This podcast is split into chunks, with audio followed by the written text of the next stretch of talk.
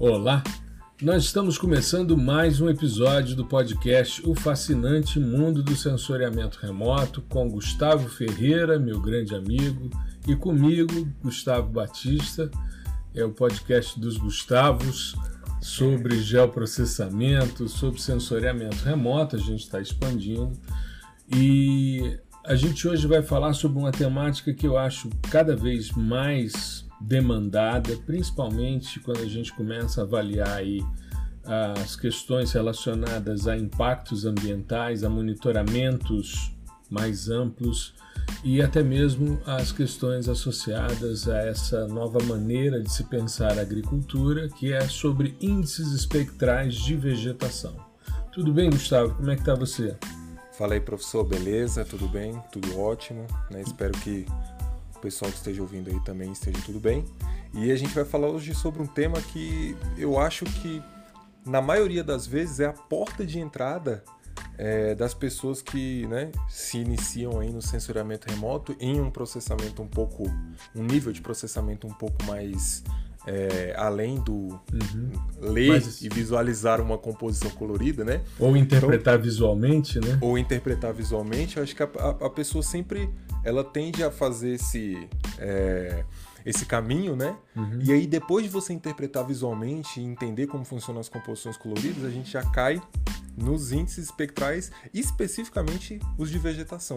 Né? Então é, é, um tema que é amplamente difundido assim para quem até pessoas que não não têm contato direto com o sensoramento remoto ou trabalha com isso diariamente, uhum. mas a, a, pessoa sabe, né? Você fala um, nomezinho mágico tipo NDVI, a pessoa, hum, eu já sei para que, que serve isso, né? Já ouvi então, assim, falar, assim, né?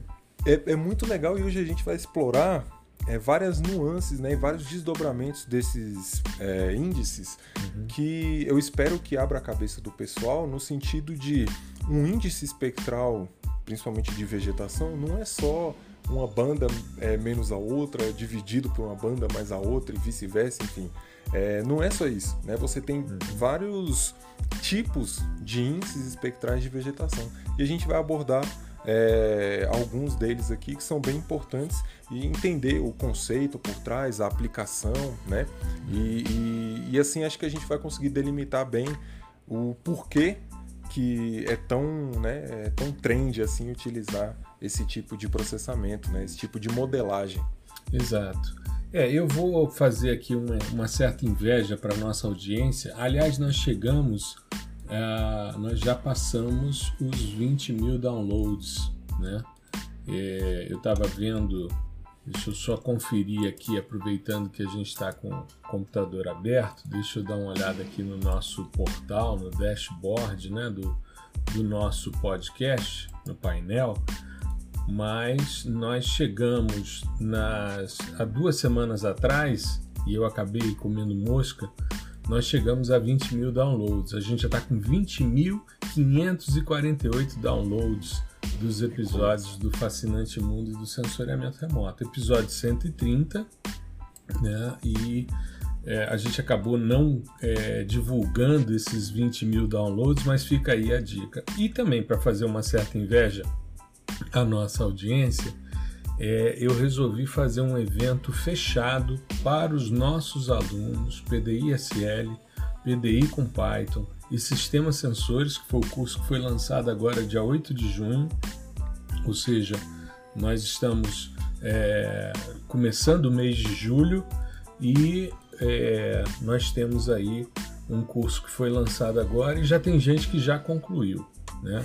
A professora Thaís Carrino, da Federal de Pernambuco, já concluiu o curso e assim, curtiu muito, 22 aulas, mas ela fez todas e tal, me deu um feedback muito interessante e a gente está para fazer o lançamento para uh, o grande público né, do sistema sensores. É um curso que fica aberto o tempo todo, ou seja, ele não tem limite de acesso, né? ele, como os outros dois que tem três anos de acesso, não, esse daí ele fica aberto e ele é um material de consulta, é como se fosse um livro online durante todo esse período, né, as pessoas vão é, se apropriando dessas questões.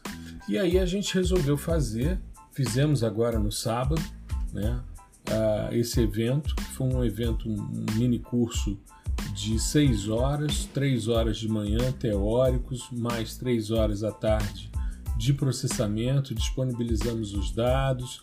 As pessoas que entraram na última turma do PDI-SL e na turma do, do sistema sensores, dentro da limitação da nossa sala no Zoom, entraram ao vivo depois da parte prática para tirar dúvidas e foi muito interessante esse tipo de temática. Como a gente já é, fez o evento né, a respeito disso, mas para os que estão nos ouvindo entender que também nós vamos fazer outros eventos abertos ao grande público, é, a gente resolveu trazer essa temática aqui.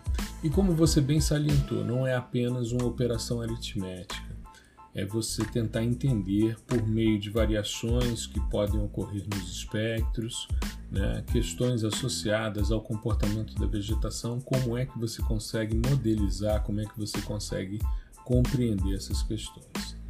Eu parti de uma. Eu tenho um, um texto do Ruete e um, um, outro colaborador. O Ruete, o Alfredo, foi o autor do SAVE, né? é o autor do SAVE e do EVI. É um dos caras que mais entende de índices de vegetação. Ele hoje está na Universidade Tecnológica de Sydney, na Austrália, mas durante muito tempo teve em Tucson, no Arizona, né? na Arizona State University e ele desenvolveu esses índices espectrais e num desses artigos, né, que ele mais um, um outro colaborador, ele classifica os índices de vegetação em dois grandes grupos: os grupos de índices associados à declividade ou ao declive do espectro e os índices associados à distância para a linha de solos. Eu particularmente é... Bom, aí depois lendo um outro artigo de um grupo de pesquisadores grego, é... É... de uma universidade grega, eles, além desses dois, eles falam de eixos ortogonais. Eu já tinha desenvolvido em 2015 um índice espectral de vegetação por profundidade de feição. E a gente tem visto nos últimos anos, você tem se dedicado aos estudos de radar e eu tenho coordenado né, um grupo de pesquisa qual você faz parte é, a respeito dessa temática e a gente tem visto também um quinto grande grupo que são os índices baseados em coeficientes de reto espalhamento. Então, se a gente fosse organizar essa classificação, extrapolando a ideia do Ruete, a gente pensar então em cinco grandes grupos: declive, distância da linha do solo, eixos ortogonais, profundidade de feição espectral e comportamento de reto espalhamento. Sim. E é, é, legal a gente pensar também é, na assim, novidade, né, que é esse último. Né? Sim. Então, é, a gente está vivendo num, numa época né, para nós do, do, censuramento remoto, particularmente o pessoal do radar, em que, cara, você piscou, saiu uma nova abordagem para a criação de um outro índice espectral de vegetação uhum. é, baseado em dados SAR, né? Então, assim, tá pipocando de trabalho. Eu acho que é, o pessoal da Índia, né, o, uhum. o Mandal, né, acho que é de Pankar Mandal o nome. O, o Jales conhece bem aí, né, o Jales do nosso grupo. A uhum. dissertação dele é sobre índices espectrais de vegetação em SAR. E, e, o pessoal da Índia desenvolve assim, cara, é, é, muitos e muitos e muitos índices, né, uhum. abordagens, na verdade, para a criação de índices. Então é, tem sido bem legal a gente acompanhar essa evolução. Então você tem de 2019 para cá assim, três, quatro índices, né? Isso eu estou falando só de, de, trabalhos publicados em, em, em revistas de né?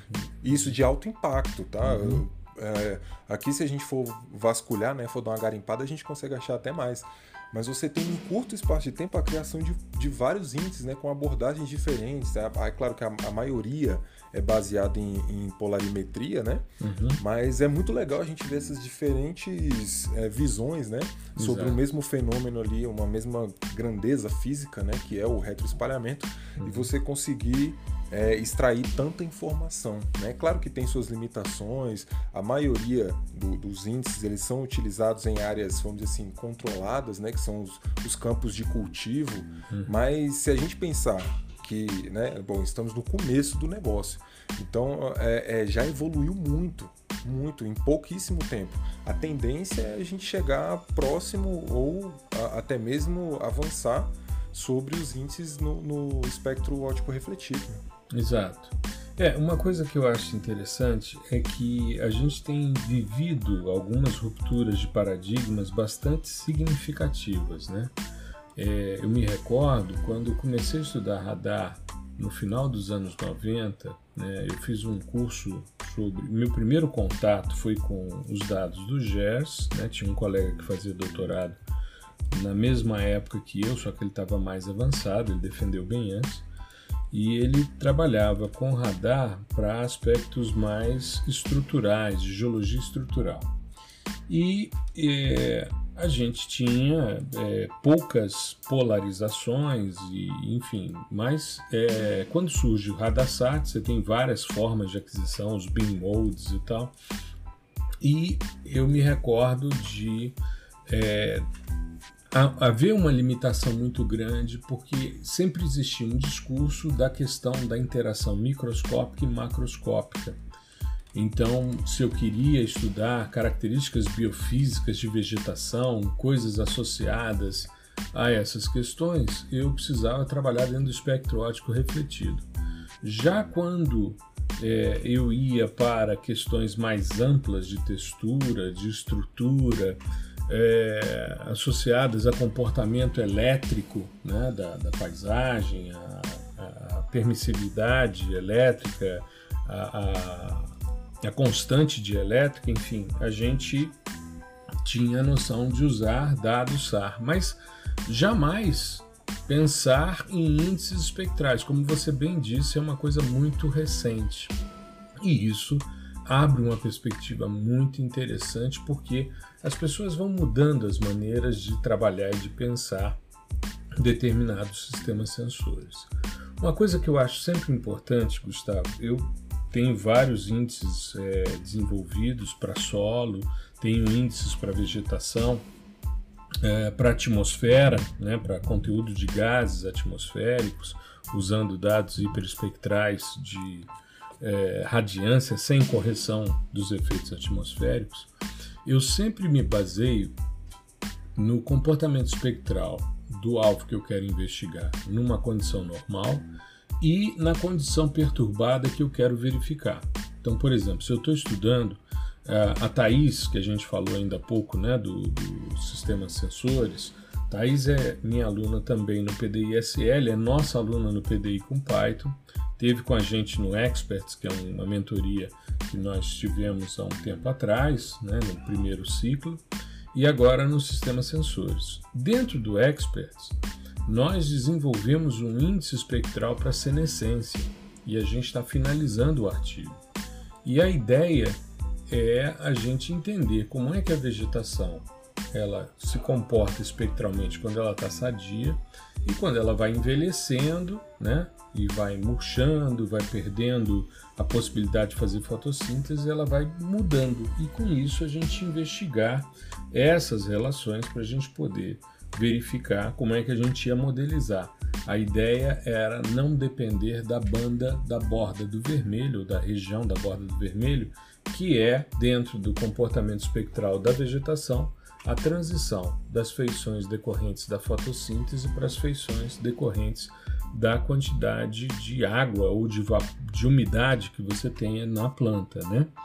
Então, é, tem um índice que é o, o, de senescência, né, que é o do meu Ziliac e colaboradores, é, que trabalha com o Red Edge, ou essa borda do vermelho. Só que Red Edge é uma coisa mais recente em termos de bandas nos sistemas sensores. E a gente queria trabalhar com as bandas tradicionais justamente para a gente poder é, aproveitar toda a série histórica do Landsat e fazer lógica reversa para estudar, por exemplo, disponibilidade de biomassa para queimar, coisas desse tipo, sabe? Então, eu acho que a primeira coisa que a gente precisa quando a gente vai trabalhar com índices espectrais e, e que é um, existe uma certa mística em torno, ah, somente as pessoas é, que estão mais voltadas ao estudo da espectroscopia conseguem trabalhar com isso.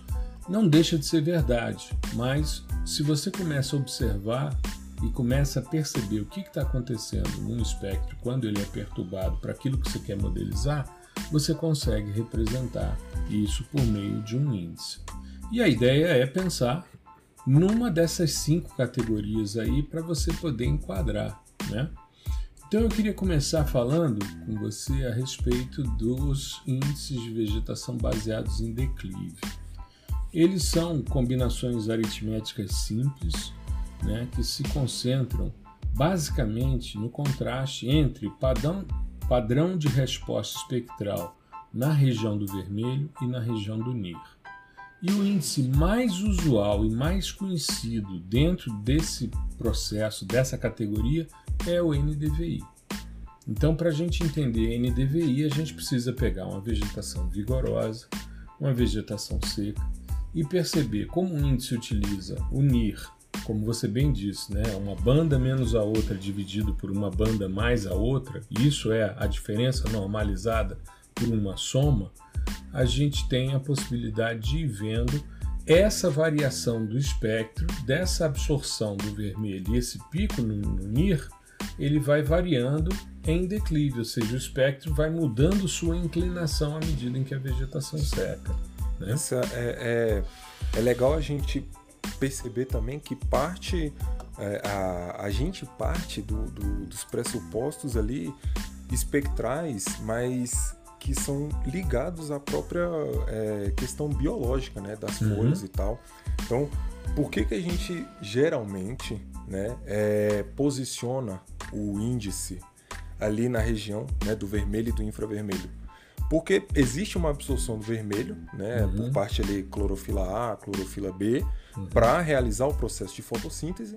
Né? Então você tem uma absorção pronunciada uhum. e na próxima banda, na próxima região espectral, que é o infravermelho próximo, próximo do vermelho, né? Uhum. Então você tem um, um, pico de reflectância muito grande, ou seja, você não a, a, folha, a estrutura celular da folha não utiliza aquela porção do infravermelho para fazer realizar o processo de fotossíntese. Uhum. Então você tem esse contraste entre faixas espectrais próximas muito mais pronunciado, né? Uhum. ali na, na, região do vermelho e do infravermelho. Então, é, é ideal que o usuário, né, que o, o, pesquisador, ele entenda o porquê disso. Por que, que a gente posiciona geralmente, né? Uhum. Existem índices voltados para a parte do visível, né? Só que levam em consideração ali o pico do verde, né? A absorção do vermelho e, e do azul. Mas geralmente a gente posiciona a criação de índices espectrais de vegetação no espectro óptico refletido lá no, no, infravermelho próximo e no vermelho, justamente por causa desse contraste espectral. Né? São, são bandas próximas, mas que têm é, essa diferença muito pronunciada. E aí dá para a gente modelizar isso, é, modelar e observar na imagem com maior facilidade. Né? Exato. E, e, e, tem, tem também uma questão que eu queria que você falasse que é da, da, da saturação.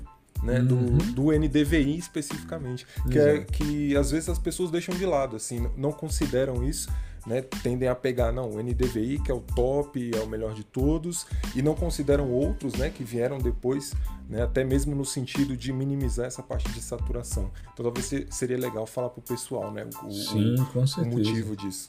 É, você percebe, normalmente, quando você trabalha com NDVI, você percebe uma saturação muito grande da vegetação fotossinteticamente ativa principalmente quando a vegetação é muito vigorosa. Se você estiver trabalhando numa área de floresta, como por exemplo a Amazônia, eu me lembro uma orientação que eu fiz de um trabalho, é, foi no Simpósio Brasileiro de Curitiba, se não me falha, não, acho, agora fiquei em dúvida, não sei agora se foi em Curitiba, mas eu me lembro que a conversa começou em Curitiba, isso é quase certeza.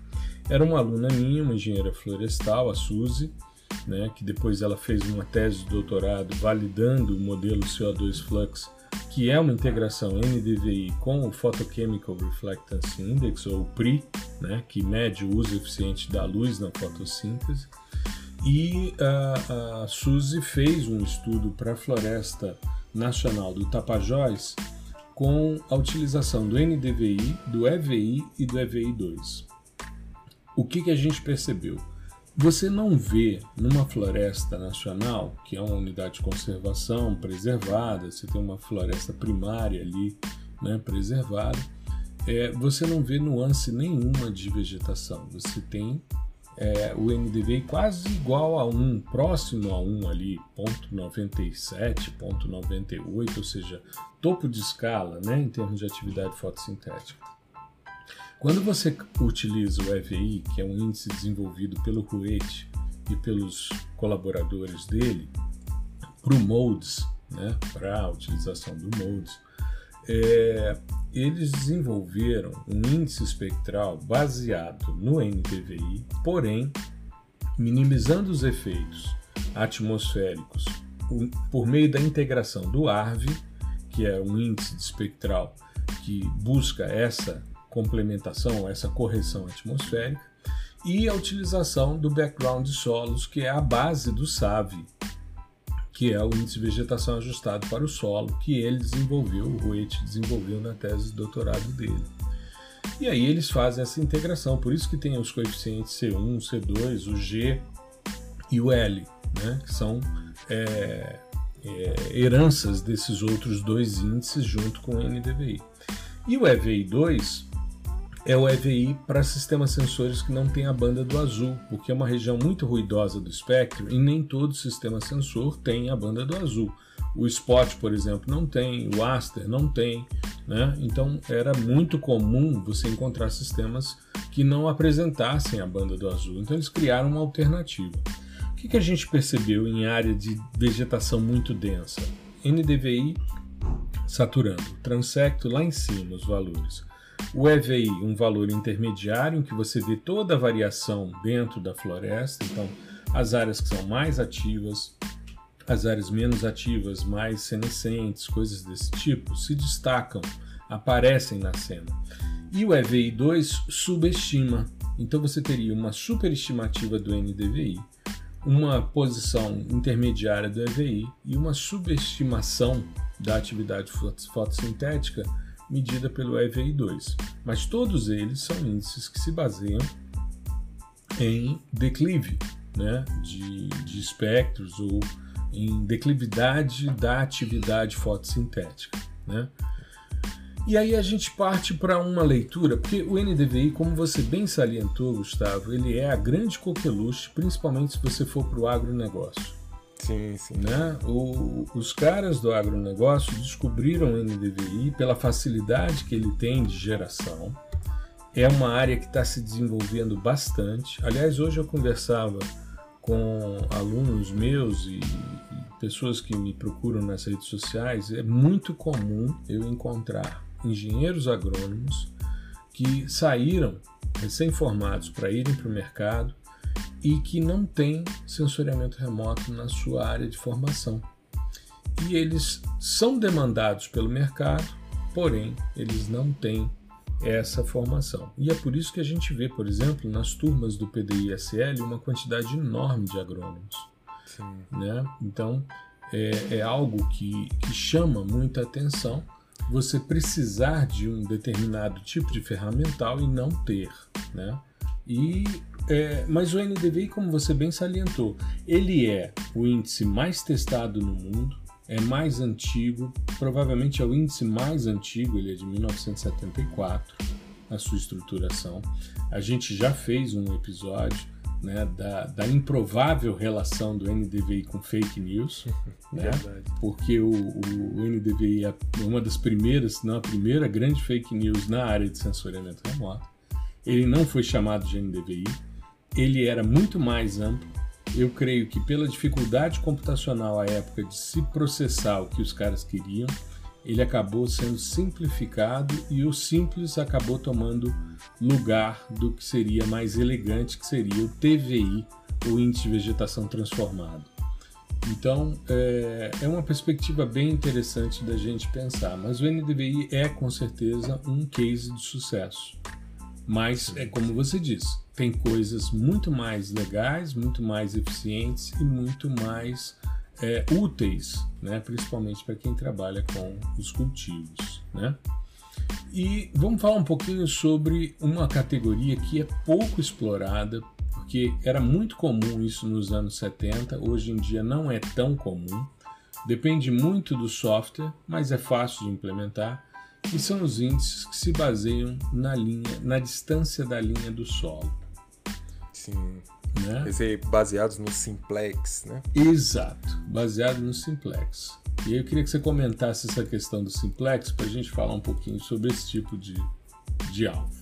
É, assim, o, o, toda vez que a gente escuta, né, ou vê em algum, algum artigo, alguma, alguma publicação sobre esse simplex, né, o, o nome simplex é, uma, é dado a, uma, a um tipo de geometria, né? Uhum. Então, geralmente é uma geometria triangular, né, uhum. ou próxima a um triângulo, e nesse caso específico, esse simplex ele aparece para gente quando a gente faz um plot, né, um, um scattergrama, um dispersograma, um gráfico de dispersão, no sentido de visualizar, por exemplo, uma banda contra a outra. Uhum. Né? Então, se você colocar duas bandas ali, uma no eixo X e uma no eixo Y, é, o que a tendência do que se forma ali né, no conjunto daqueles pontos enquanto figura geométrica é um simplex. Uhum. Né? E a linha, a base desse simplex, desse triângulo, dessa forma, forma triangular, é a nossa linha de solo. É claro, aqui a gente está é, colocando é, um cenário onde exista a feição solo na sua imagem, tá? Então, você, igual a gente falou no, no, episódio uhum. passado, não me venha procurar a linha de solo numa imagem do oceano. Não vai rolar. pode, até rolar. Ser, pode até ser o assoalho oceânico, né? Mas não vai é, aparecer na imagem. Você vai ter que retirar a coluna de água, né? Pra você poder pois é. com isso. Então, assim, é essa linha, né, essa base, uhum. que é a, a, a nossa linha de solo. E aí, a partir daí, que a gente começa a fazer a modelagem aqui também a gente está modelando, né? Uhum. O, modelando o comportamento espectral da vegetação com base nesse simplex, né? Exato. E é um scattergrama bidimensional em que o eixo X você tem a banda do vermelho, seja ela qual for, em qual sistema sensor, e o eixo Y é a banda do infravermelho. Então a gente volta para aquelas duas bandas que embasam o índice por declive, né, o índice de vegetação por declive. E a gente tem aí na base, porque qual é a ideia? Se você tem uma banda no vermelho e uma banda no infravermelho, a origem, ou seja, o ponto zero dos dois eixos, normalmente é água e sombra. Aí você percebe que no eixo Y há um aumento decorrente da presença de vegetação, e depois você tem caminhando para as extremidades dos dois eixos o solo, e ao longo desse eixo, né, que vai se originar ali na, na origem, né, no zero zero, em direção a esse ponto de solo, forma-se essa base do triângulo, desse simplex, que é a linha de solo. E o que os índices normalmente medem é a distância, porque o que, que acontece? Vamos pensar em termos de dinâmica de crescimento de planta dentro do simplex. Quando a gente começa a pensar dessa maneira, a gente tem ali é, uma área, por exemplo, porque essa, essa extremidade mais próxima de 00 seria um solo exposto úmido. E no canto, é, no, no, no, antípoda, né, ao longo desse eixo, ou seja, no ponto extremo desse ponto inicial, você teria o solo exposto seco, porque ele é mais claro do que o solo exposto úmido. Né? Você tem quando você molha um solo, ele tende a baixar o albedo. E aí, ao longo dessa linha de solo, caminhando em direção à, à vegetação, nesse triângulo, você sai de uma área que foi recém-plantada, e aí você tem o início do crescimento dessa planta, o fechamento do dossel, atinge o máximo de desenvolvimento de biomassa e depois você colhe e volta para a linha de solo. Isso. Então você consegue observar dentro de um espaço multiespectral do vermelho e do NIR a distribuição dos pixels e a migração de um pixel nesse espaço ao longo de uma estação de crescimento, ou seja, ao longo de estágios de fenologia, né, de, de crescimento da, de uma planta. Né? Isso já foi até pergunta, né? frita pra gente no, no, no, na caixinha de perguntas lá Isso. como que a gente faz para medir esses estágios de, de, de crescimento. Exato. E aí, é, assim, acho se, se, se não estou enganado, por meio de imagem de satélite, essa é uma das técnicas mais utilizadas e mais antigas também, né? Isso, porque você tem ali o PVI, que é o índice de vegetação perpendicular, ou seja, você mede um eixo perpendicular à linha de solo, daí a distância da linha de solo, que é do Richardson e do Wigand, que é de 1977. É um índice bastante elegante que utiliza a relação entre os dois, mas há necessidade de você fazer a regressão entre as imagens para você conhecer os coeficientes lineares e angulares para você poder fazer essa identificação. E é muito eficiente. Muito interessante. E, e, até do ponto de vista computacional, né? É um, Sim. um scatterplot que é simples, né? Você não tem, não tem um processamento mais complexo ali. E aí acaba que você ganha tempo. Exato. E a determinação dos coeficientes é muito simples de ser feita, né? E aí a gente entra no terceiro grande grupo, que aí a gente tem inclusive uma figura que o Marcelo gerou com a sua cara do Tesla Cap, né? Aquele boné com borlas e tal, que você achou super bonita aquela figura lá do homem de Goldshoes, né, de 1587, aí Marcelão botou sua cara na figura e mandou pra ficou gente boa, durante a live, né? Marcelão já é. deve ter feito um curso de Photoshop. Ficou legal, Exato. ficou legal. Ficou, ficou amarelinha e tal, ficou bem integrado, né? É bom a gente, a gente ao vivo ver umas situações como essa, a gente se diverte, né? Foi, eu, eu, eu olhei pra cara do cidadão que tava lá na figura, eu não conseguia parar de rir. É, eu botei na, no curso, tem um slide com aquela figura, porque eu acho ela sensacional. Aliás, eu devia, eu devia ter usado, mas como eu não pedi sua autorização, eu devia ter usado a sua figura, porque Isso, aí a exato. gente, a gente né, teria ali mais empatia né, com o professor Gustavo Ferreira. Mas eu não, não queria fazer uso de direito de imagem sem a consulta com o autor, entendeu? Não está autorizadíssimo. Bom, o Tested Cap, que já foi motivo de várias lives nossas e tal, é transformação ortogonal.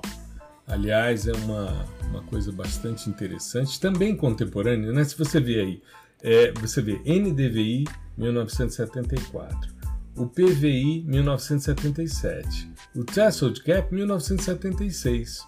Então é mais ou menos o início dos usos de dados Landsat, né? Então os primeiros pesquisadores, os primeiros eventos com os dados do, do ERTSA, que depois virou Landsat 1, né? e os caras testando essas questões. O que, que o Caut e Thomas percebem é que você, por meio de eixos ortogonais, como as componentes principais, né? aliás, você pode chegar também ao índice espectral se você utilizar análise de componentes principais. Normalmente, a segunda componente é a componente de vegetação. Né? A primeira é o brilho médio que vai te trazer o solo, né? ou brightness, como é no caso do threshold cap. Mas a segunda componente, o segundo eixo ortogonal, que são definidos por autovetores e autovalores, você tem ali o eixo da vegetação, Sim. né? É, assim, você falou tudo que eu ia que eu ia pontuar aqui. Desculpa, é... amigo, desculpa. Não. Tomei sua fala. não, não, não, não, não foi nesse sentido não. É que assim, era tudo que eu tava, que eu tava pensando uhum. que uh, existe essa relação mesmo, né, entre entre Tesla Cap e, e componentes principais, porque todos vêm do mesmo lugar uhum. que é a, a extração de alto valores e autovetores, né? Exato. Então, é, aqueles coeficientes, aquelas constantes que a gente utiliza para as bandas, né? Para construção bandas, das, das dos componentes, caps, né? Dos TCs. Aí elas são derivadas de autovalores e, auto, e autovetores, assim como as componentes uhum. do, do análise de componentes principais. E existe um, um, um outro processo, né, que é a, a, o processo de Gram-Schmidt, para você dar uma otimizada nisso e conseguir generalizar, né? Porque PC a gente utiliza aquela é, aquela parte, aqueles alto, autovalores e autovetores daquela imagem específica. Então, se uhum. você vier com outra imagem, vai ser gerada outra matriz de covariância e outros é, autovalores e autovetores. Uhum. Então, é, você e o tem... cap é por sensor, né? Não é Isso. por imagem, é por sensor. E aí, o, o test cap, a, a assim, a beleza dele é que ele consegue generalizar isso para um sensor. Então você tem é, as constantes do Landsat 7, as constantes do Landsat 5, né, Sim. e do Sentinel, enfim, uhum. você consegue gerar e generalizar para todas as imagens, tá? Então é, é legal que tem um, uma correspondência muito forte na, na, criação dos dois aí.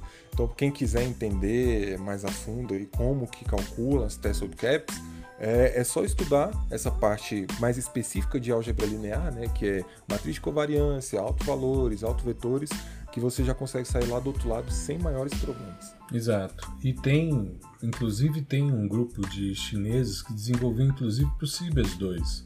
Uhum. Mas ainda não tem para o Cibers 4, para o Cibers 4A, Sim. então poderia ser um exercício depois a gente pensar Exatamente. nisso. Né? Exatamente. Principalmente por essa lógica de Grant Schmidt porque é o que normalmente os caras utilizam para chegar aos coeficientes dos nossos sistemas sensores, né? do Cibers 4A, do Amazônia 1, seria extremamente interessante e dá artigo para a revista Com internacional, certeza. viu, amigo? Com certeza. Isso daí é uma coisa a gente pensar, de repente botar uns estudantes envolvidos aí para a gente poder fazer algo nesse sentido da nossa contribuição, né? Sim, eu topo demais.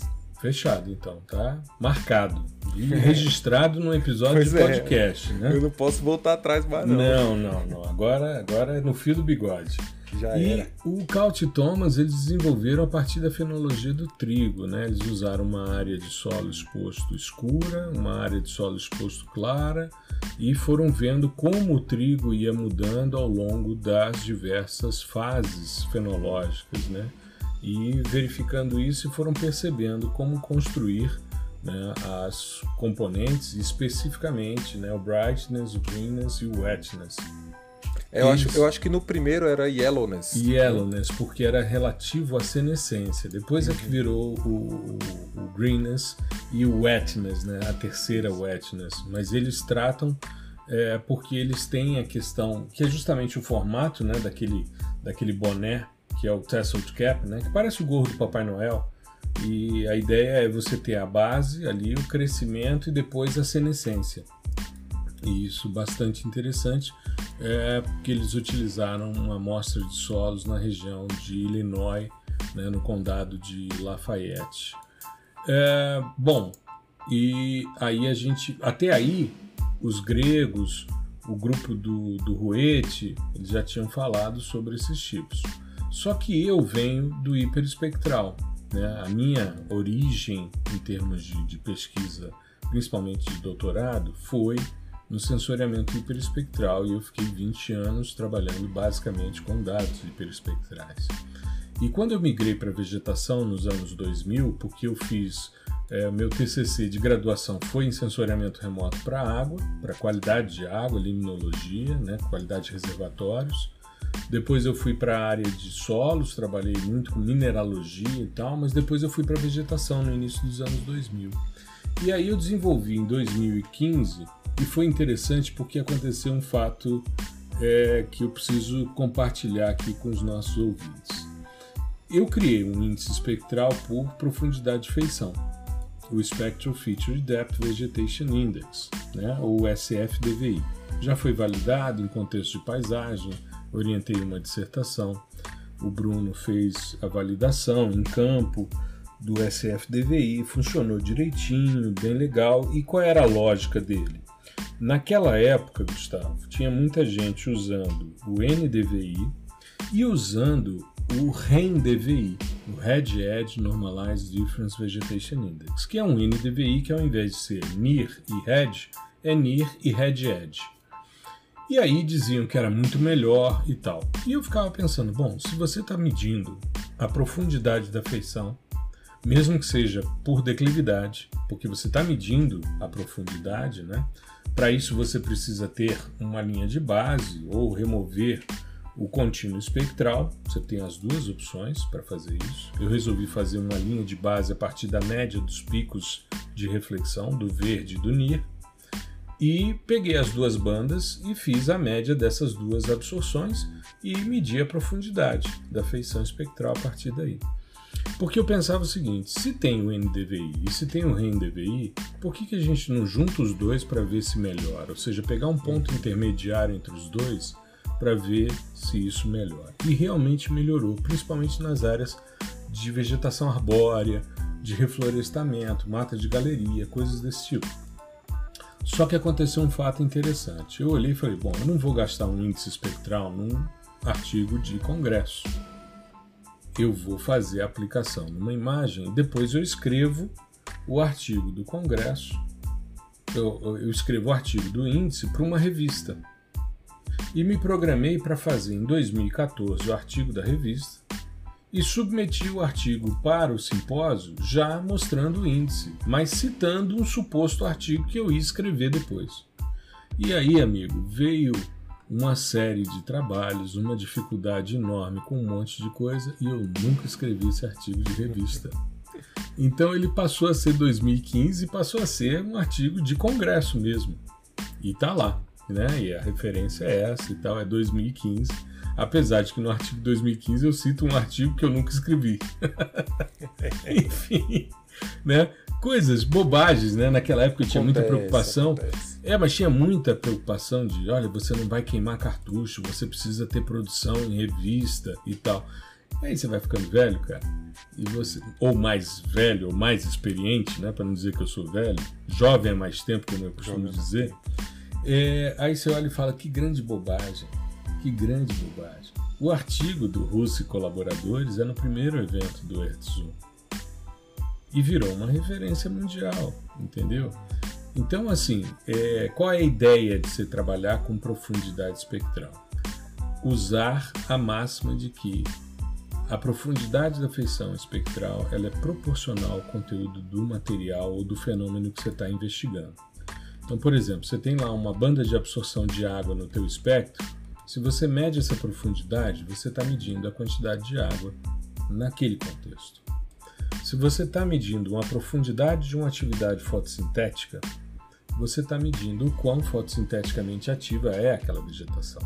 Então, a profundidade da feição espectral, assim como a dissimetria ou assimetria da feição, a largura meia altura, são características espectrais que a gente utiliza, primeira derivada, segunda derivada, a gente normalmente utiliza essas características dos espectros para caracterizar os alvos, né, a quantidade, os conteúdos que existem ali.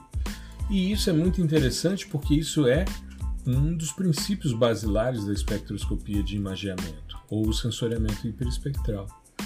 E aí desenvolvi então um índice de profundidade de feição espectral de vegetação e que funciona muito bem com o Red Edge. Né? E aí a gente cai na limitação, mas a gente tem dados Sentinel e por isso que no curso a gente usou os dados do Sentinel 2 e do, do Sentinel 1 por causa da presença do Red Edge. Mas tem a previsão aí para as próximas gerações do Landsat de ter bandas também no Red Edge para ampliar essas questões. Né?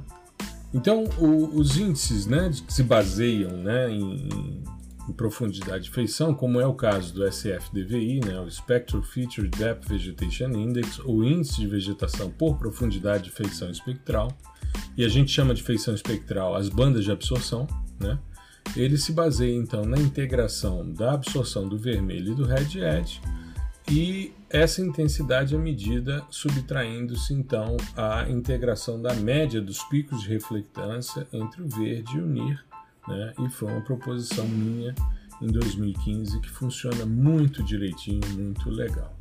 E aí a gente tem um retorno bastante interessante né, sobre uma outra possibilidade. É muito comum quando você também remove o contínuo espectral, que é uma prática relativamente comum, né? você aplica uma função ali, uma linha de base, retira isso daí e aí você vai medindo. Né? Você normaliza os seus espectros e vai medindo as profundidades de feição. Né? Você tira aquela concavidade uh, dos espectros e com isso uh, você tem ali a possibilidade de fazer essas medições.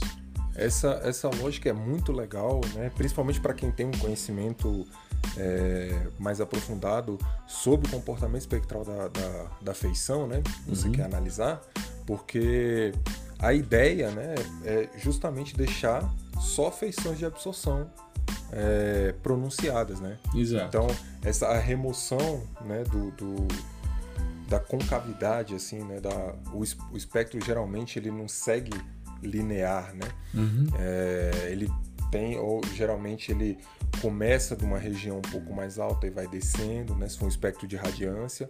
Uhum. E a nossa. O, o, o, intuito em tirar, em normalizar esse espectro é deixar como se fosse a linha reta, né? E o, os vales, as absorções vão uhum. continuar constando nesse espectro. E aí Isso. dá para você diferenciar com muito mais facilidade, né? Inclusive até diferenciar o que que é, é feição de absorção, de ruído, né? Às vezes Exato. quando a gente está na, na, perspectiva do hiperespectral, principalmente, que a gente elimina na, no processo de correção, uhum. é, aquelas bandas, né? 1.4 e 1.9, é, por conta da interação com, forte com a atmosfera, né, o vapor d'água da atmosfera. Uhum. E geralmente em alguns algoritmos de correção, no, naquele lugar ali onde tinha a banda que a gente retirou, fica um ruído bem grande. Né? Exato. E aí, para não ser confundido com feições de absorção, quando você coloca ela na normalizada, fica bem mais fácil de identificar. E essa abordagem é, por profundidade, ela é muito bacana, né? Geralmente é, eu não sei se todo mundo ainda faz assim, mas geralmente você pega os três pontos, né, a lógica dos três pontos. Isso. Né, então, um ponto um pouquinho antes, um ponto lá no, no, no, no final da feição, do vale, né, né é. lá no, no, no fundo do poço isso. e o outro no já do feição. outro lado. É. E aí você consegue calcular essa profundidade com maior facilidade. É. Quando você remove o contínuo espectral, você pode fazer um menos esse ponto de mínima, né? Esse fundo do vale, aí, o fundo do poço que você se referiu, é. porque você normaliza o seu dado, né? Então, supostamente, onde você não tem feição é igual a 1, e aí você tem tudo abaixo como sendo absorção, né? E aí você tem essas questões muito bem pronunciadas.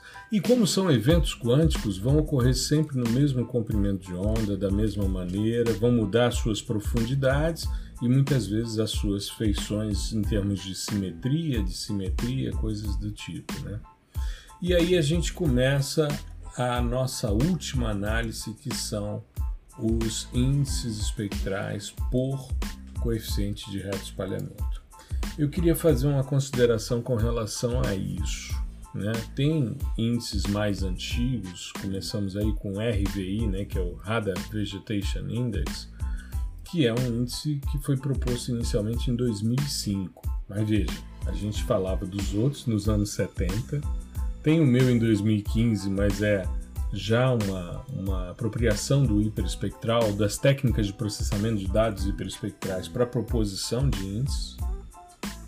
É, porém, a gente está falando aqui de coisas muito recentes. Se a gente fosse aprofundar em termos de dados de da, índice SAR de vegetação, boa parte da literatura está de 2019 para cá. E como você bem ressaltou, é, a gente tem hoje né, no nosso grupo o Jales fazendo mestrado sob minha orientação.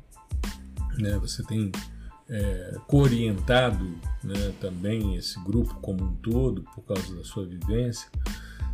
E a gente tem percebido o seguinte, principalmente o Jales está finalizando aí o, o, primeiro grande artigo da dissertação dele. A ideia é que ele saia com dois artigos, eu não posso entrar muito no detalhe, mas o que a gente notou é que os índices eles funcionam muito bem para áreas agrícolas.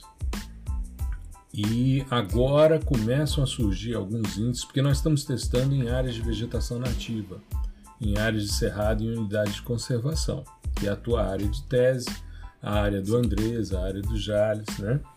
E a gente tem, eu estou inclusive agora propus um PIBIC com os alunos da agronomia para a gente trabalhar no PADEF, em Luiz Eduardo Magalhães, né, no, no Oeste Baiano, e também no Parque Nacional de Brasília. Vai ter uma estudante trabalhando no Parque Nacional de Brasília, uma estudante da Geofísica.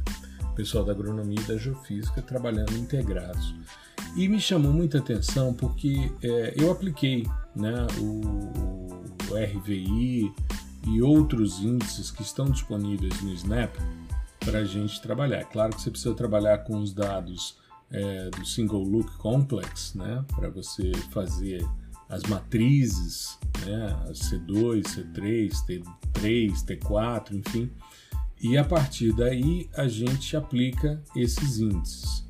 Mas é interessante, Gustavo, porque quando você observa as imagens de sigma zero, tanto na polarização, estamos falando de Sentinel-1, dados gratuitos, uhum. mas tanto na polarização VV como VH, você percebe que para as áreas de vegetação nativa, a resposta é muito similar ao que você tem na composição colorida de cor real, por exemplo, no espectro óptico refletido. Então, é, me chama a atenção, porque eu, eu entendo que para os índices funcionarem bem nas áreas de cultivo, você tem a questão do momento em que a área está preparada para cultivo, em que ela tem um comportamento especular.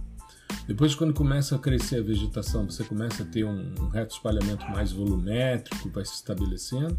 E depois você passa a ter, inclusive com indivíduos maiores, a possibilidade de double bounce, né? de você ter refletores de canto ali, enfim. E aí você colhe aquilo dali e volta a ter um comportamento especular. Perfeito. Né? Você está trabalhando rugosidade da superfície, essa relação uh, com os alvos e o crescimento, a relação fenologia com reto espalhamento, perfeito. Então, para áreas agrícolas, tudo bem. Mas nas áreas de vegetação preservada, você teria uma oscilação sazonal, principalmente nos estratos que têm água como fator limitante, que pode mexer nessa questão do comportamento de uma superfície mais lisa, mais background de solos, ou uma superfície mais rugosa num momento mais chuvoso, até com uma vegetação mais ativa, mais vigorosa. O que, que você acha com relação a isso? É, é, assim, o... só voltar um pouquinho que Sim. a popularização do, do sensoramento remoto por radar com o Sentinel-1 uhum. que praticamente possibilitou esse avanço, né? Engraçado a gente Exato. ver assim e a, a, essa disseminação de dados gratuitos, né? Assim uhum. como se a gente pensar Antigamente o Landsat era pago, né? Sim, então, eu sou dessa época. Pois é, era difícil só... conseguir as imagens. Eram três bandas que a gente comprava e comprava quadrante, porque pois você é. dividia a imagem em cinco quadrantes. Parece esquisito cinco quadrantes, né? É porque é. você tem os quadrantes, os quatro quadrantes tradicionais, né? Você faz um XY ali e separa os quatro quadrantes, mas tinha uma área central da cena que era um quadrante, o um quadrante X que era a área que, por exemplo, pegava Brasília, dentro da, do ponto óptico 221.071. Então tinha né, os quatro quadrantes e esse quadrante X. A gente comprava um quadrante, três bandas, bandas 3, 4 e 5, ou seja, a gente pegava ali a região do vermelho, do NIR e do suor 1, para a gente ter variância entre as regiões espectrais para fazer classificação. E era o que é. tinha disponível, né? Você ter uma imagem com todas as bandas era um, um, um luxo, um privilégio, era raríssimo. Então você imagina o, o, o, o tamanho do impacto na criação de novas metodologias que, que uma medida dessa, né, é, fez assim de abrir uhum. para todo mundo, assim como foi o Sentinel-1. As coisas só estão andando com maior velocidade agora porque tem uma comunidade gigante que tem acesso a esses dados e consegue utilizar. Eu consigo Exato. baixar toda a série temporal do Sentinel-1 aqui e ficar brincando com isso. Uhum. Né? Inclusive, não necessariamente eu preciso ser um pesquisador renomado e tal. Se você for só um entusiasta e hoje com a, a, a questão da internet, dos repositórios gratuitos, cara, você pode desenvolver coisas fantásticas e disponibilizar isso para quem quiser utilizar. Uhum. Isso, é, isso, é, muito bacana e é claro que tem uma relação direta com a evolução dos índices de vegetação. Né? Uhum. E sobre os índices de vegetação, é interessante a gente notar que a, a própria criação né, do, do, do, índice ela é um pouquinho mais complexa. Né? Então, afinal de contas, a gente utiliza single look complex, né? então o negócio já tem complexo no nome. Exato. Mas é, é, é importante a gente separar algumas fases, né? Como, como eu tinha dito lá no começo, geralmente esses índices são derivados de polarimetria. Né? Uhum. Né? Então, é exatamente aquela questão de você extrair é, dos. É, como é que eu posso falar que são é, vetores de Jones, né? Jones vectors. Uhum. Isso aí, isso é uma área é, da física, né? A ótica. Então a parte de polarização vem toda dessa área de, de ótica. Então quem quiser estudar polarimetria e tal, pega algum, uma boa referência, um bom livro de ótica, de física, física mesmo, que você vai entender bastante. Então, a gente pega esses Jones vectors, né, os, os vetores que explicam ali a, a, diferença entre as polarizações, né? Você tem várias polarizações, uhum. então você tem polarização circular, linear, elíptica, é, é, elíptica. Uhum. então tem um cardápio enorme. E a partir dali você deriva alguns parâmetros, né? Então tem os parâmetros de Stokes, Uhum. E você deriva também essas matrizes, né? Que podem ser de covariância uhum. ou de uhum. coerência. Covariância é C, uhum. coerência é T. Né? Então, no Sentinel-2, ou Sentinel-2, ó, Sentinel-1, a, uhum. a, gente utiliza C2, né? 2 uhum. de dual pol, né? nós, nós temos é, VV e VH, e C de covariância. E aí, extraímos essa, essa matriz de, de covariância, a partir dela que nós vamos conseguir separar. Então essa primeira fase, ela busca separar os alvos com relação ao seu mecanismo de retroespalhamento. Né? Então, uhum. quem é volumétrico vai ter um, um, um, comportamento X, né? a gente vai separar. Quem é especular vai ter um comportamento Y, a gente vai separar. Quem é double bounce vai ter um comportamento Z, a gente vai separar isso. Né? Então, depois de ter separado esse pessoal, uhum. a gente geralmente ataca quem está no volumétrico, porque o comportamento é, do tipo volumétrico ele é diretamente ligado à, à vegetação, né? Isso, é mais usual né, na vegetação. Isso, são, são alvos geralmente é, decorrentes de feições de vegetação. Uhum. E daí você cria o seu índice. E tem um, detalhe muito importante, que a maioria dos índices, né, eles utilizam um dado é, importantíssimo na é, polarimetria, que é o grau de polarização. Sim. Porque o, o, a onda que a gente emite, ela é totalmente polarizada, porque a gente está emitindo, a gente está controlando esse cara, né? Uhum. Quando a gente emite, ela está 100% polarizada. Agora, a partir do momento que ela interage com o alvo e retorna... Você não tem mais esse controle não tem controle. Ou seja, não necessariamente essa onda vai voltar 100% polarizada. Uhum. Né? Então, a gente tem como medir o grau de polarização. Né? Uhum. Varia de 0 a 1. Um. Então, 0 significa que não tem nada polarizado ali. Então, ela é, interagiu com o alvo e despolarizou. Uhum. Né? E 1 um está totalmente polarizada. E isso é muito importante para a gente conseguir é, modelar o comportamento da vegetação e criar um índice. Né? Uhum. Porque veja só, se você cria um índice, mas ali naquele. É, no, na sua região ali, existe uma tendência muito alta de despolarização da luz, né? uhum. né? Do, do, do facho emitido, Isso. muito provavelmente a o componente índice, elétrica, né? Do campo sim, elétrico, né? Sim, isso, isso. É. A gente polariza sempre a componente do campo elétrico porque ela é, tem maior magnitude, né? Isso. A ordem, ordem de grandeza maior do que o campo magnético. Exato. Então, se está despolarizado, se tem uma tendência muito grande a despolarizar, muito provavelmente o seu índice não vai performar bem ali. Uhum. Entendeu? E geralmente alvos que são é, mais organizados Sim, em que tem um padrão geométrico, um... né? Como Isso, as áreas de cultivo. Que dentro do domínio é, espacial eles têm baixa entropia, né? Uhum. ou seja, desordem ali não é tão grande, uhum. você costuma ter um grau de polarização maior.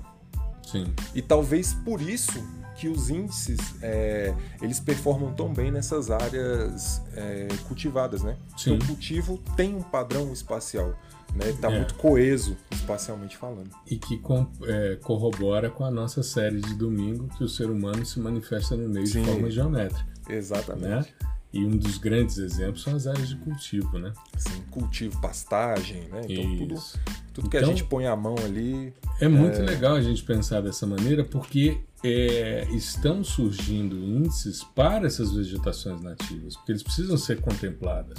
E esse Né? é o desafio, isso é muito legal, Uhum. porque é um desafio, é um paradigma a ser rompido. Como que a gente vai é, modelar um, um alvo que ele não tem um- um- uma coerência espacial? Né? Uhum. Então, como, como que a gente vai fazer isso? E é claro que o, o, o ferramental, o fato da gente emitir a onda, né, nos permite essa, assim, é, Esse controle, né? esse controle, esse leque de, de parâmetros, sabe, que a gente pode controlar também e extrair informação é, válida e, e uma informação que seja útil, né, pra gente. Sim. Então, eu acho que o desafio é esse e, assim, é, em pouquíssimo tempo eu acho que já teremos algo mais consolidado e que, que seja é, possível generalizar para mais, é, mais domínios, né, mais áreas geograficamente falando. Sim. Porque geralmente o que temos é temos é, é, alguns índices ou propostas de índices, né? Mas que são criados dentro de uma área ali geográfica bem controladinha e tal, ou já bem conhecida. E se você generaliza isso para para outras áreas, a coisa já já não fica tão legal assim, né? Não é igual é, e assim eu nem, nem tô falando, por exemplo, igual o NDVI que tende a saturar num ambiente de, de vegetação mais densa, né? Uhum. É, é um pouco mais do que isso. Chega, assim, é, eu já testei e tal, alguns índices em áreas diferentes, né? Chega a ter é, respostas inversas, sabe? Uhum. Então, às vezes, o cara criou um índice lá para uma área específica lá no, no- na China, sabe? Bem. Uma fenologia bem típica de lá, e a gente joga no nosso cerradão aqui, aí a resposta inverte, ou fica próximo de inverter. Então, o que o cara lá tá dizendo no índice dele que não é vegetação, aqui a gente tem certeza que é vegetação. E Exato. aí, esse é o desafio, é criar um índice que a gente consiga generalizar, né? Que seja mais amplo, né? Como Isso. são esses índices na faixa do espectro óptico refletido, Exato. né? Porque a questão é muito mais dentro de um contexto de fotossíntese, né? de interações mais Isso. micro, né? Ele é interações eletrônicas, né? Como, como que a gente faz, faz essa, essa mudança? Porque ah, o fato de você identificar vigor de vegetação é, por meio né, da, da, daquela região lá, do, do infravermelho, do vermelho, do verde também, azul, enfim, é devido às interações eletrônicas, né? A nível Exato. eletrônico. Exato. Agora, quando você está trabalhando com imagens em microondas, já é estrutural, já não é eletrônico. Ali eu estou numa perspectiva macro, né?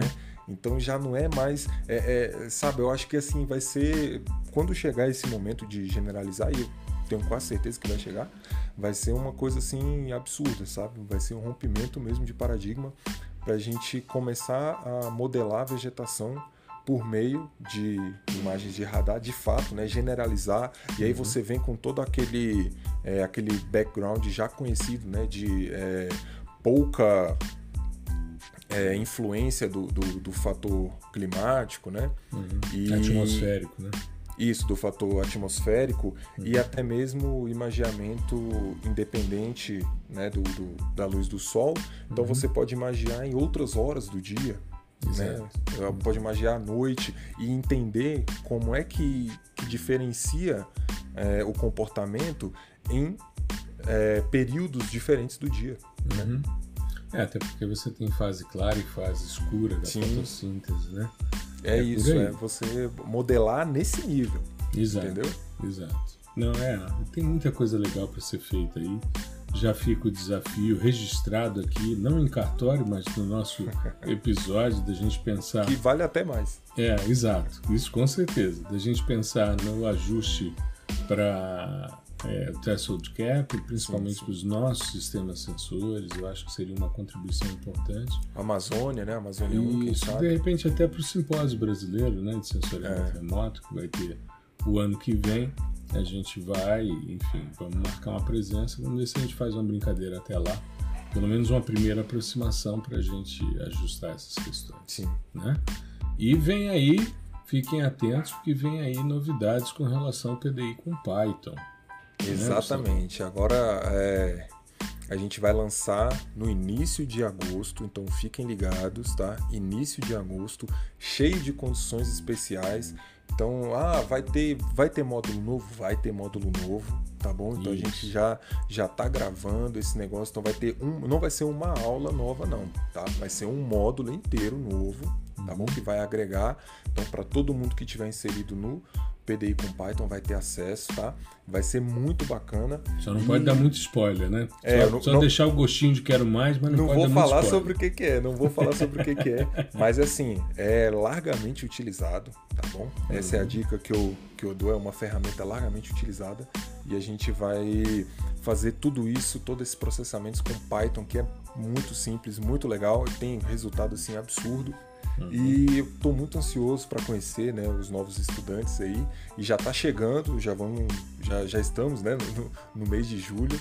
Então Isso. falta aí um mês. Tá? Então fiquem ligados aí que vai ter, além do módulo novo, tá? Tem outras condições também. Isso. Que a gente não, não divulga ainda, deixa na época e para as pessoas que quiserem ser avisadas, passa no site profgustavobaptista.com.br entra lá nos cursos, tem lá. É, o curso está fechado, mas eu quero ser avisado, então você cadastra o seu melhor e-mail para quando sair você ser avisado dessas condições específicas. Exatamente. E a gente vai fazer um movimento muito grande como a gente fez com o PDISL, que foi só para quem estava na lista, só para quem estava nos e-mails. E vem aí o lançamento, a gente vai fazer um lançamento também concomitante de sistemas sensores. Esse novo curso do Laboratório de Propulsão Digital. E vem novidade ainda maior ainda com relação a isso, logo depois que a gente vai divulgar aí, ou seja, estamos trabalhando muito em cima Exato. disso, né, Gustavo? Quase sem dormir, mas enfim, a gente vai tocando as coisas aí e vem muita coisa interessante. Fica Sim. atento.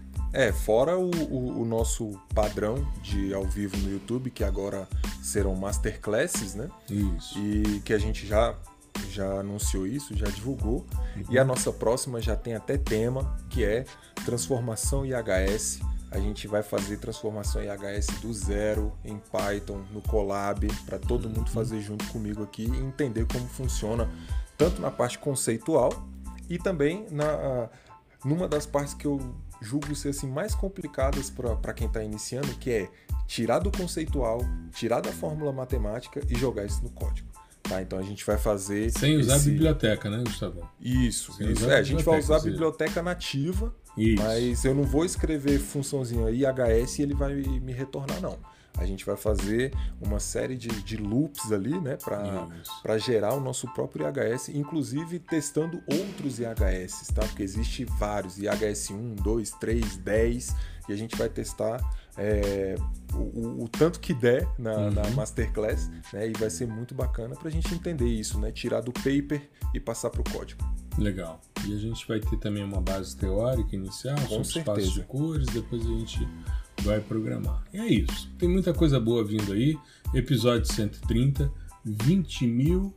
É, só para eu pegar o número certinho, como eu falei no início, 20.548 downloads do podcast. É muito legal a gente ter um retorno como esse. Dois anos de podcast, dois anos e meio, né? Começamos em, em janeiro de 2020 e está aí disponível em praticamente todas as plataformas digitais e contamos sempre com a sua audiência para a gente continuar o nosso trabalho. Tá legal? Meu amigo, fique bem, se cuide, sempre uma alegria falar com você e a gente vai conversando aí, porque tem muita coisa boa para a gente fazer juntos e por muito tempo, se Deus quiser. Exatamente, é assim é para mim é maravilhoso falar sobre nesses assuntos que eu, eu curto pra caramba, a gente curte, né? Então Exato. tem tem bate-papo aqui nosso em off que daria dois, três, quatro, cinco episódios tranquilamente. então para mim é, é ótimo estar tá filmando, gravando, é só um detalhe. É uhum. para é, para mim é só um detalhe, mas eu tenho total consciência da importância disso, né, da, da dessa divulgação. Uhum. E é uhum. sempre um prazer estar aqui, né? E inclusive semana que vem tem é, convidado mais que especial. Isso, né? isso. A gente só fala disso, mas semana que vem, se tudo der certo, estaremos com um convidado mais do que especial aí para a gente bater um papo. Beleza? Eu já estou ansioso. é isso aí, meu querido. Um grande abraço para você, para toda a nossa audiência. Fiquem bem, se cuidem. A gente se vê semana que vem. Tudo de bom. Tchau, valeu, tchau. valeu. Um abraço.